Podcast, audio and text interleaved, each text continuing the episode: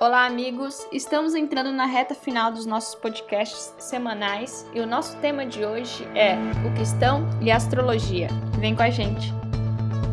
Olá, eu sou Luiz Otávio, administrador hospitalar aposentado, e queria trazer algumas reflexões sobre a posição do cristão e a astrologia. Pois bem, o filósofo Rousseau dizia que o homem é um ser racional. Não é. Hoje, estudos mais modernos definem o homem como um ser emocional.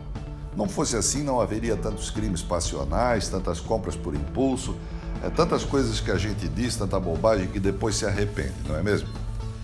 O senso comum diz que o processo de tomada de decisões é primeiro a gente analisa os fatos, depois a gente escolhe a melhor alternativa. Bom, a psicologia moderna também discorda disso. Estudos demonstram que primeiro a gente decide, depois a gente justifica a nossa decisão. Né?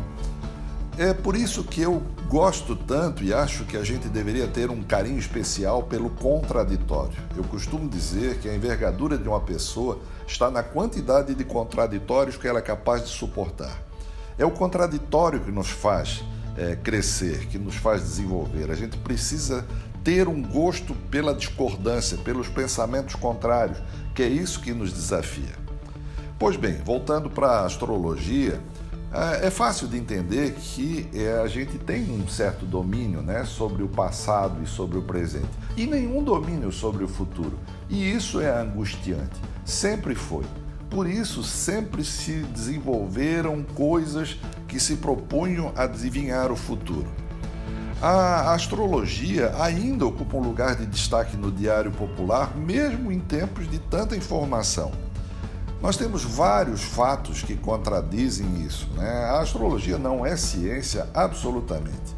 Há vários experimentos mostrando isso, há vários argumentos contrários a isso, e eu aconselho que vocês deem uma olhada num artigo da revista super interessante que eu copiei há muitos anos atrás e que foi disponibilizado agora no site da Encontro.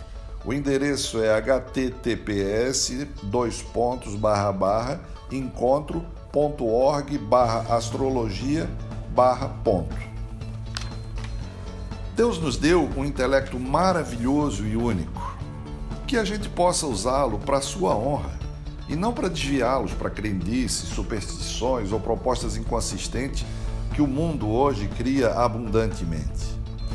Como diz lá em Atos 17:11, os de Bereia eram mais nobres do que os de Tessalônica. Por quê? Porque eles ouviam a pregação e iam lá conferir nas, nas escrituras se aquilo era verdade.